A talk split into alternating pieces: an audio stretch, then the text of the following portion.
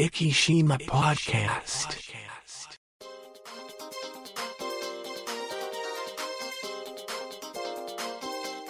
この番組は、イキのちょっとしたニュースを Facebook 上でお伝えしております。生島 Facebook ページの管理集団、IKIs11 が制作、配信し、イキの最新ニュースやゲストトークをお伝えいたします。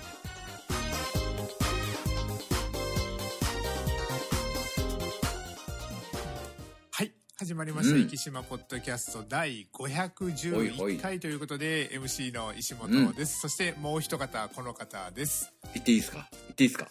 はい、はい、もう、はい、もう、あの、真の流行語大賞ということで。ブラしかないですね、はい。もうめ、はい、本当ですよ本。当に。ただですね、あの、福山先生とあの収録前にも言ってたんですけど、はいはいこのブラボーがですね、うんもしかしたら、あの、配信の頃にはちょっと、ねなかなかわかんない どういうふうにですよね。捉えられているのかというのは、はいすごく難しいタイミングといいますか、えっ、と、今収録しているのは、はい。あの12月5日月曜日に収録をしてるんですけども、はい、これが、えっ、と、ポッドキャストが配信されるのは6日火曜日の朝はいはい。6時で、えっと、微妙な。FM で流れるのが7日8日ということで、あなるほど。の微妙なところまだクロアチアですね。戦を僕たちは迎えてないんですよね、はいはい。でもあの配信の頃にはクロアチア戦がもう終わってるということで、そうか、2対1だったか、やっぱり勝ったねってね。はいあのこのブラボーが本当ブラボーになってるか、はいはい。ああブラボーだったなっていう、あの過去形になってるかまあねまあはい。でも、あのまだわからないところではありま過去6回で2回が、はえー決勝トーナメントまで進出したんでしたっけね？い。やえっ、とですねあの過去6回で3ああ、回2回じゃない、えーと3回か、そうそう、3回はいです、ね。あのー、三々ですもんね。98年そうです。98年初出場がダメで、日韓がっていう感じであの交互に来ててそれで7回目の今回が、まあ、交互で言うと、まあ、あのグループリーグ敗退の順番だったんですけども。でそれであの第510話ですね。ね。あの前回のははあの先週のタイトルなんですけど、はいはい。まあこれあの FM で聞いてる方はご存知ないと思うんですけども、うん。あのポッドキャスト毎回これあのわあのエピソードごとにあのサブタイトルをつけてまして、はいはいはい。で先週のタイトルはあの「来週はポジティブにいきましょうね」うん。というサブタイトルだったんですけども、うん。というのもスペイン戦の前で、うん。コスタリカ戦に負けてドヨンとした月曜日でしたもんね先週は。もう無理だなっていう半ば諦めムードだったんですけども、それでもうあのブラボーということで。いやいやいやいや、すごかったですね、あのシュートはね。ね。はい。多分。ちょっとまあ前半を見た時はうん。もう本当に、あの絶望的だったけどふと頭をよぎったのが、うん。ドイツ戦のそ前うそう半の後もそういえばこんな気持ちそうそう同じパターンでしたよね。ね。はい、いや、しかしワールドクラスのシュートですよね。そうですね。ね堂安とあとはもう本当にいやあのあれは前田も伊藤もかなり頑張って、はい。あのシュートが生まれていくっていう感じでしょうよはねね。堂安のシュートはね。はい、もうおっしゃる通りであの堂安のマークをある程度引きつけて2人が引きつけてくれたとうんいうところですね、うん。いやいや、素晴らしいシュートでした。2点目はあの二点目はね。写真も含めていやほんとあのほんと。歴史に残るというか。いや、俺はもう、あこれは出てるなと思いましたけどねはい。最初はね。あれ横からのカットを見た時に、あの本田圭佑さん僕もアベマで見てたのであ本田圭佑さんと一緒でそう。これはであ出てしまったなと思ったけども、あの見るアングルから言ったらあの牧野さんですね、うんうんうんうん。あのピッチリポートの牧野さんあ、そうそう、出てなかったって言ってましたもんね、ね。はい。本当本当、僕は真横にいましたって言ってましたもんね。そうそうそう。だから確かにそれがやっぱり正しくてですごいよね。上からあの上からの写真はすごいいやすごいですよね。ね。1.8ミリとか言ってましたよ。そうですね。1.88ミリという1.88ミリ言ってましたから。あれをその測定できるっていうのいや、すごいよなね。やっぱはい。VAR の凄さを今回はもう、そうですね。ね。はい。でもそうするともう審判いらなくなるんじゃないか、少そうなんですよね。あの少なくともあのラインズマンはいらないんじゃないかって話になりそうな気がするけどな。だから今あのセミオートマであのオフサイドシステムっていうね、ええ。あの全てのしオフサイドじゃなくてあのゴールに関わりそうなところとかそこら辺だけセミオートマでうん。やってるわけですけども、でも将来的にあれ完全にオートマでできるだろうなるでしょうね。なると先進はやっぱりもういらなくいなってしまういうことですよねところはありますね。他のスポーツもねなかなかこれから、はい。えー、まずやっぱここも人がいなくなるのかと思いますけど、ねはいもともとはあの今回そのゴールラインテクノロジーあの実を言うと今回そのライン割ったのはあれは VAR で映像を見てなんですけど、うんうんうんゴールを割ったかどうかに関しては、うんうんうん。もうあの審判が腕につけてる時計みたいなやつに、うんうん。うんゴールラインを割ったらもう通知が来あてそうなんだ。ゴール。へえ。そうなんであの、で、これゴールラインテクノロジーで、これは前回大会ロシアの時からあったんですけど、うんこれもともとホークアイっていうシステム。はいはいはい。これはテニスでもともと使われてた。ああ、テニスね、今すぐ映像出ますもんね。そうなんです、あそうです。の、だからライン上のボールのね。そうですね。だから、テニテニスの技術がもっと、あのーまあ、ちょっとグラウンドが広いので、うん最初は難しいところもあって、で、技術的にやっぱりお金のあるスタジアムしかやっぱできないというところもあるんで、まあ、ですけども、もうゴールラインは割ったか割ってないか、もう、それこそミリ単位で必ず、ずあ、の、審判のつ腕に通知が来るんですレーザーセンサーかなんかついてるんですかね。あの、どうなんでしょうね。でもこれは、あの、日本が誇るソニーの技術というあことそうなんだそうなんです、そうなんです。はい。すごいね。そう。はい。と、あの、今、技術的な話とかをしてますけども、はいはもうおそらく、あの、この配信が終わった頃にクロアチア戦が終わってますので、はい。あの、あの、日本列島歓喜に湧いてるんじゃないかなと。うんやっぱ2対1だったか、今回も、とね。はい。僕は、あの、ちょっとまあ、あの、内容によっては笑い事になってるかもしれないけど、僕は4-1で勝ってると思います。宣言しましたね。強気で強気ですね。はいはい。っていうのも結構僕、今回ここまで当ててきてるんですよね、結構。なるほど。はい。先に先地点を入れられたら向こうは崩れるんじゃないかっていう感じがします。はい。なのでですね、今日はちょっとですね、この話をちょっとしようかなと思うんですけど、えーっと、金曜日ブラジル戦ですはね。い。なるほど。もうそこへ行きましたか。そうですねなるほどはい韓国は、これがえー負けてブラジル上がってきてのパターンですね。そうはい。あの、これがさっきも言った通り、火曜日6時に配信される予定なので、あの、ブラジルが今勝ったところ。なるほど。あの、4時キックオフなのであ、そっかそっか。そういうことか。はいうん。だから配信の時にあの、今、もう最新です。あの、日本、ブラジルの、あの、カードが今決まったなるほど、なるほど。はい。ということで、ブラジル戦の展望をしていこうと思うんですけども、うんうんまあ、気が早いな。鬼が笑っちゃうから。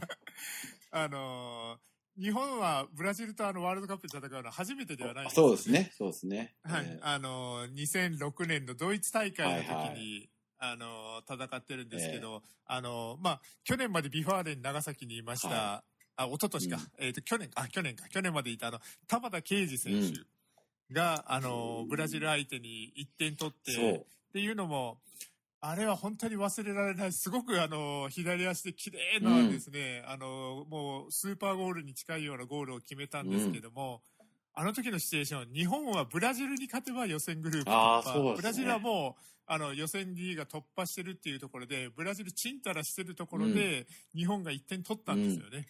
そしたらもう、本当にブラジルが、なんだこの野郎っていうことで目が覚めて、怒涛のね、そう、4点取られて、4対1で、あの、や、敗れてしまったっていう、もう本当に、あ、もうやっぱり世界との壁はでかいなと。いや、はい今回もほら、中、中田じゃないや、あれが言ってましたよね。あの、はい。途中でこう、はい、これ早すぎるって、ホンダが言ってましたけど。そう、そうですね。はい。もうおっしゃる通りで、あのー本気にさせるのをですね、そうそうそうちょっと少しでも遅らせたいっていうところが、はい。ね、後半入ってすぐでしたからね、スペインなんかね。はい。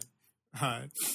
で、今回、あのーブラジルはもう、この組み合わせが決まった瞬間に、うん日本ありがとうとな、スペインと戦わなくて済んだよと。なるほど。はい。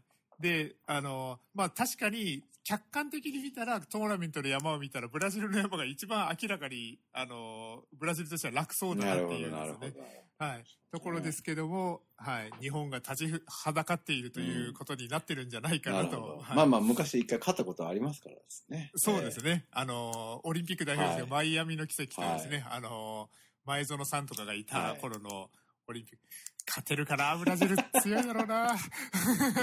まあまあ、ブラジルはね、あれですよね。まあでもね、はい。えーこれはわからないですよ。はい。うんそうですね。で、ブラジル戦は、あのーわかるか？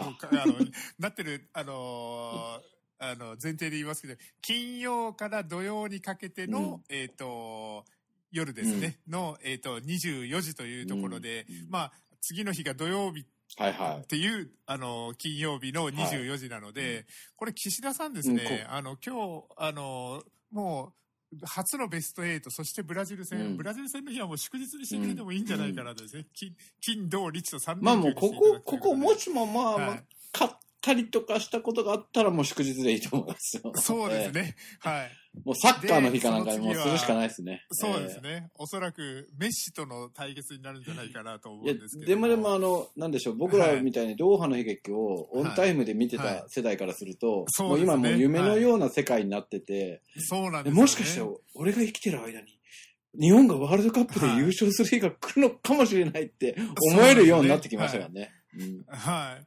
だから、まずその、まあ、あの、決勝トーナメント、まあ、本当に実現してるかどうかは別として、うん決勝トーナメントで本気のブラジルと戦える日が、うん、本当本当来。ている、あもう、あの、め間近に来ているっていうところですね。これだけでもすごいなと思いますし、ブラジルに勝ってたらベスト4ですからね。本当本当本当本当。はい。あの日韓の時にあの韓国がなりましたけど、もうあえてちょっと言いますけど、あの時の韓国はちょっといろいろありましたからですね、ちょっと、あの、世界、世界はあまり認めてないところが正直ありますので、ねあの、韓国代表には怒られますけども、えはい。ーまあなかなか。というところで、はい。このまま行くと、あの、サッカーポッドキャストになってしまうので、うん、まあ、まあ、はい日本中が今なんかそんな感じでしょうけどね。ねそうですね。でも、ブラボー、本当に、あの、うん本当になんか、この前、コンビニでも若、あの、若い人たちが、あの、みんなでブラボー、ブラボーよ、なんか、あの、なんか言ってたりとか、本当の、本当に流行語になってるなというところで、ね、もうちょっと早かったらもう確実に流行語大賞確実に流行語大賞だったでしょ。うね。なんか、あの、やっぱタイミングってまあねあの、でも、ブラボーはいつも言ってたって話ですけどね。そうなんです。えーはい。あのーよく、あの、長友の口癖じゃないけど、あのーよくいろんなところでブラボー、ブラボー言ってたな。まあ、本田さん曰く、奴は目立ちたいだけだって言ってて。そうだ。あのーあのし、あの時、あの、スペインに勝った後の、はいはいちょっと今日は、あの、小声で言ってもいいですか？とか言いながら、あの、大声で言うあたりとかですね。あれ多分ね、音声さんに怒られたんだと思いますよ、一発目。あの、音声さん信じたいやいやちょっと、あの、ちょっとボリュームを。音声さんはもうね、あの時ボリューム絞らないと大変なことになりますからね。はい。というところで、もう、まあ、あの、まだまだ夢がつながっていることをはいはい信じながらですね。いや、もうはい一番ラッキーだったのは、アベマさんじゃないかなと、今回。そうですね。いや、今回200億円の投資と言われますけども、うん完全に広告費とかも考えたら200億は完全えー。にいやいや、そう、そうだと思いますよ。うんはいこの前のスペインシーなんか2000万人ぐらい視聴したって話そうですね。はい。で、このクロアチア戦もどれだけいやいや、本当本当というところで、うんうん元は取り返してたと思います。これは技術的なことを言うと、福山先生も感じられてると思いますけど、うん全然落ちない、カクつかない、もたつかない、いやいやアベマのサーバーってすごいいや、なってすごいと思いますよ。よ。昨日なんかうちの娘もね、ずっとサッカーやってたんで、はいご飯食べながら、ちょっとサッカー見るかみたいな。アベマを飛ばして、家のテレビに普通に綺麗に見えますからはいはいはね。そうなんですよね。うん地上波いらねえんじゃねえかっていう話ですよ。そう。はい。いや、だから今回ちょっと僕もあの、お礼も兼ねてですね、あの、アベマプレミアムに加入しました。素晴らしい。900, はい900円ぐらいでしたっけね。900 960円だったかそうですねな、はい、うんありがとうございますということで、アベマプレミアムで何ができるかあんまり知らないんですけど、うんいやあのとりあえず、私もなんか、そう、俺も兼ねて申し込もうかなって思います。多分日本全国そういう人多いと思いますよ。そうですね、だからそう考えたら本当にアベマ今回200億はかなりのいい投資だったはいんじゃないかなはい、そうとですね。はい。いやーこれ本当にでもブラジル戦とかなってたとしたら、これアベマは本当にどうなることいやいや、本当本当。当そうだと思いますよ。はい。というところでちょっとまたあのサッカーの話に戻ってきたので、はいはいそそろそろ軌道修正なんですけど、まあ、あの、サッカーもですけど、うんついに12月がいつの間にか来てしまっはいているというはい、ですね。そうですね。はい。うんもう、あのー、12月、もうなんか、ワールドカップ、ワールドカップどうしても12月っていう感じがしないあ、本当ね。なんか12月にワールドカップの話題をするなんてあんまないですよね。そうなんですよね。はい。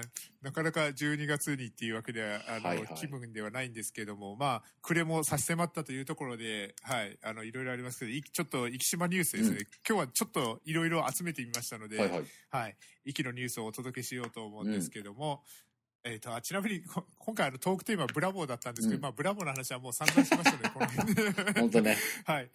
というところで、今日はですね、えっ、と、一つ目のニュースは、壱岐ロータリークラブさんのホームページから、はい、探してきたんですけれども、えっ、と、12月5日の記事で、えっ、と、12月4日日曜日午前10時より、第24お日、ー壱岐ロータリークラブ小学生駅伝大会を開催されましたうんというところで、もう24回。これ、あのー中止になったか回も入れて24回。そうですね。。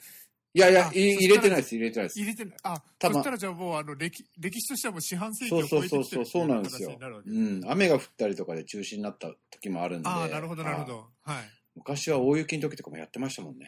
なるほど、えーなるほど。まあ、今回はちょっとそれこそな、あの雨が降りそうだったんで、雨降るとやっぱインフルエンザとかいろんな問題があるので、昔はね根性ではいやってましたけど、今なかなかできないので、今ちょっと、あの、いろんな、そうそうあの、ところでね、ええはい。なので、はい、昨日も朝今回は、はい。あ朝の、7時福山先生のおっしゃる通り、あ、集合が7時なんです。7時15分集合ですからね、もう、はい暗いうちから準備してますから。なるほど、なるほど。で、前日夜の雨で開催が危ぶまれましたが、当日は曇りでやや強風のコンディションの中、駅伝の部、個人の部に多くの島内小学校、小学生の皆さんに参加していただきました。あ、これ個人の部もあるんそうなんですですか。あのね、補欠の選手たちがかわいそうって話になって、なるほど、なるほど。途中から個人の部だが、はい、はいあの、なるほど、駅伝にあのエントリーできなかった子たちが走るみたいな。ことです、ね。なるほど、なるほど、はいそういうのもあります。なるほど。というところで、今回駅伝の部に関しては、えっ、と、まあ、駅伝、この6人の駅伝っていうところなんですけども、栄華小学校が見事6人のたすきをつなぎ優勝しましたというところで、はい。昔はね男子、はい男子戦女子戦があったんですけどだいぶ数が少なくなってきて、今はもう、ね、なるほどなるほど。混混合チームになってるんですよね。なるほど。学校でじゃ組めなくなってきたそうわけですね。そうなんです男女だとですね。うんで、えっ、と、学校によってはこれ、あの、ゼッケンを見ると A とか書いてるのが、B チームもできるところもあるわけですね、うん。今年はねなんかいはいはい。コロナ禍もあってなんか1チームだけが1個1チームっていう決まりだったみたいですけど、うん。なるほど。と、12、あ、本当ですね。14チームが走ってますね。はいこれ写真を見る限りですね。ということで、これ毎年、あの、12、それこそ12月の風物詩ということで、うん第この、イキロータリークラブはい、駅伝というところなので、まあ、来年以降も、そうそう来年は25回大会だから、ちょっと記念大会ということで、まあ、はいその小学生の駅伝大会って最初の頃は全国でこれしかやってなかったって話なんですよね、あ、そうなんですか。へえ。だからすものすごく珍しかったっていう話です、なるほど、なるほど。将来的には、あの、ここから、あの、箱根とかですね、うんそこら辺に選手とかもいたり。そうなんです、あそうなんですよ。だからやっぱりみんな、あそうかそう出てってるんですよね。はいだから、小学生駅伝の頃は、まだ島内にいた方がほとんどなので。はいなるほどなるそうかそうか。何年か前にもあの、順天堂大学から。そうそうそう出られましたね箱根に出たとはいはいかありましたもんね。僕、同級生の息子さんなんで。ですよね。あ、なるほどなるほど。ということで、あの、今回走ったメンバーの中にも、いつか箱根をとかですね、そそういう。まあ、都王子をね、女子で走る方もいっぱいいらっしゃいますしね。そうですね。で、先ほどあの、もういよいよ12月で来年のっていう話もしましたけど、あの、新春駅伝も、うんあ、新春マラソンもですね、あのこ、今回は行われるということで、はいはい。あの、川内優そうですね、みたいですね。はい、あの、ゲストで来られるということ川内さん何回か走ってらっしゃいますよね。えっと、今回、あの、一気に来られるのは2二回目になりますね。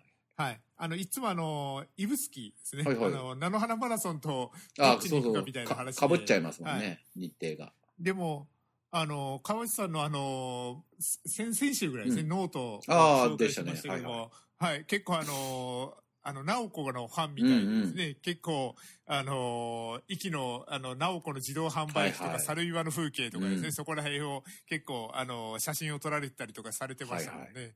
はい、で、まあ、新春マラソンエントリー自体も11月の20日で終わってしまってますけども、ぜひ、あの、まあ、あの、ちょっとコロナはが心配な時期ではありますけども、まあ、あの、感染対策をされながら応援をしていただけたらいいんじゃないかなとですね。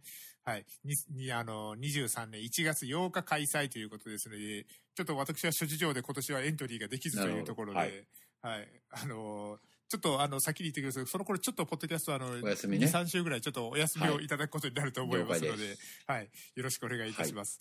はい。と、そしてですね、えっ、と、次のニュースはですね、こちら、えっ、と、読売新聞オンラインからなんですけども、カモメボトルに焼酎新幹線記念し発売ということで、えっと、西九州新幹線開業を記念し、うん。JR 九州商事は、えっと、カモメの車体を再現した、はい。えっと、陶器製のボトルに、壱岐市の麦焼酎を入れた両列車列車プレミアムボトルを販売しているということで、へー。もう本当にですね、ちょっと今、福山先生にあの記事を送らせていただこうと思うんですけども、はいはい。本当にあの、カモメの車体そのまま、あ、本当だ。あの、ボトルにしたっていう。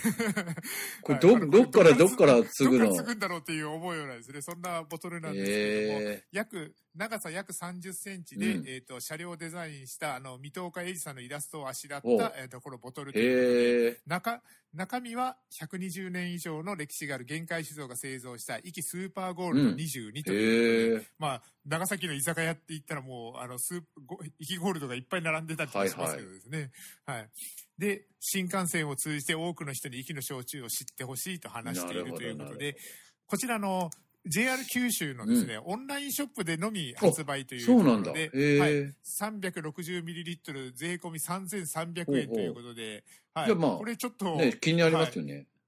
はい、きあの、すごい記念になるような。逆に言えば全国からどこでからでも買えるってことだもんね。そうなんです、ねそうなんです。だから、あの、気になる方はぜひというところでですね、あの、JR 九州にオンラインショップがあったのにびっくりしたけど。そうですね、はい。今ちょっと、あの、これ見たら、あの、アマゾン店とかもあります、へえ。はい。そうなんだちょっと。これの、あの、リンクはまた貼っておこうと思いますので、はいあの、ぜひ興味がある方は、えー、っとですね、ツバメ、えー、っと、ちょっと、ちょっと今 JR 九州のサイトをパッと見ただけではなかなか見つかってこない。本 はい同じことを思いました。はいまあちょ、っとあの、リンクを探して、まあしょうがねえな後で貼っときたいと思います。元国鉄だからな。はい。はい。そして続きましてはですね、はい。こちら、あのー若宮さんがですね、よくあのーあの、福岡特派員だった時はですね、はいはい。紹介していただいた、あの、イベントになるんですけども、えっ、と、12月に入って、うん。グルメフェア、ア生き牛と粋な食材グルメフェアが福岡サンパレスホテルホールで始まったというところで、ちょっとあの素朴な疑問ですけど、サンパレスっていつなくなるんでしたっけ？あれ、もうちょっとしたらなくなりますよね。もうちょっとさ、そうですよね。うん。あのー、あら、まだサンパレスや、あるんだって、ちょっと、あのー建て建て替えですもんね。そうですよね。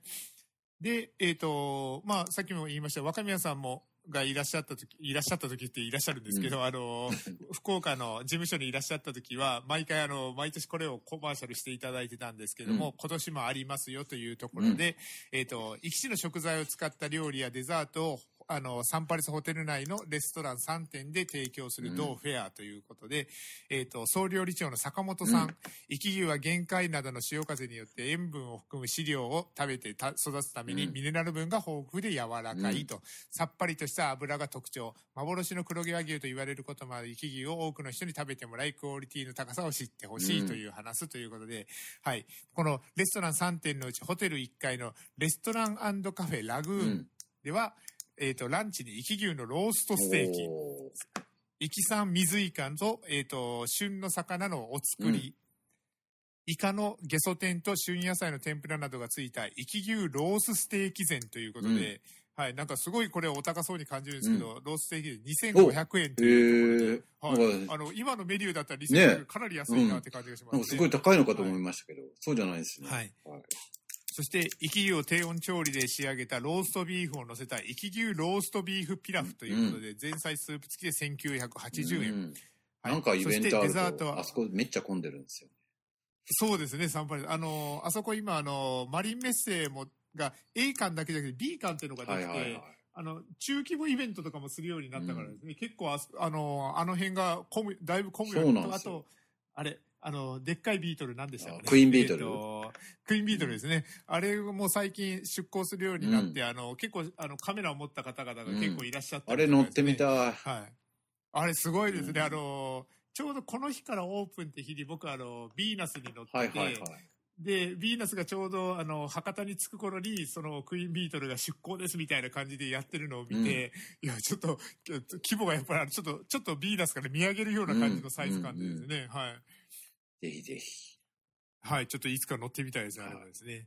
そということで、この、いろんな、えっ、と、レストランで、ああの、レストランカフェラグーン、そしてあ他にも、展望レストランラピュタさんでは、ランチで生き牛とシーフードのパエリア、うんディナーでは生き牛を使ったコース料理、シエルラピュタが送る冬のプレミアムコース。ケ牛とシーフードのパエリリアか。すごいな。はい。いろいろ出てるということですので、ぜひこのサンパレスのあの、生き牛と粋な食材グルメフェア12月1日から開始しているということで、1月30日まで行われています。結構長いですね、今回ね。はい。で、今回あのデザートメニュー以外は、えっ、と、前日午前中まで予約が必要ということですので、うんはい。。なので、ぜひちょっと予約をされてですね、へーあの、興味のある方は行っていただけたらと思いますと。デザートもあるんはいそしだね、生きゆずが。そうなんです、ねそうなんです。えっ、と、デザート、さっき紹介ちょっとしそこでましたけど、うデザートはですね、生き直送の柚子を使った3種類を用意し、うんえっ、と、生き酸柚子香るお汁ほう粉、生き酸柚子のシャーベットとパウンドケーキのパフェ、うん。生き酸柚子とチョコレートのパンケーキということで、はい。3種類が提供されているということになります。ね。そうですね。はい。ちょっとサンパレス近くに行った方はぜひというところで。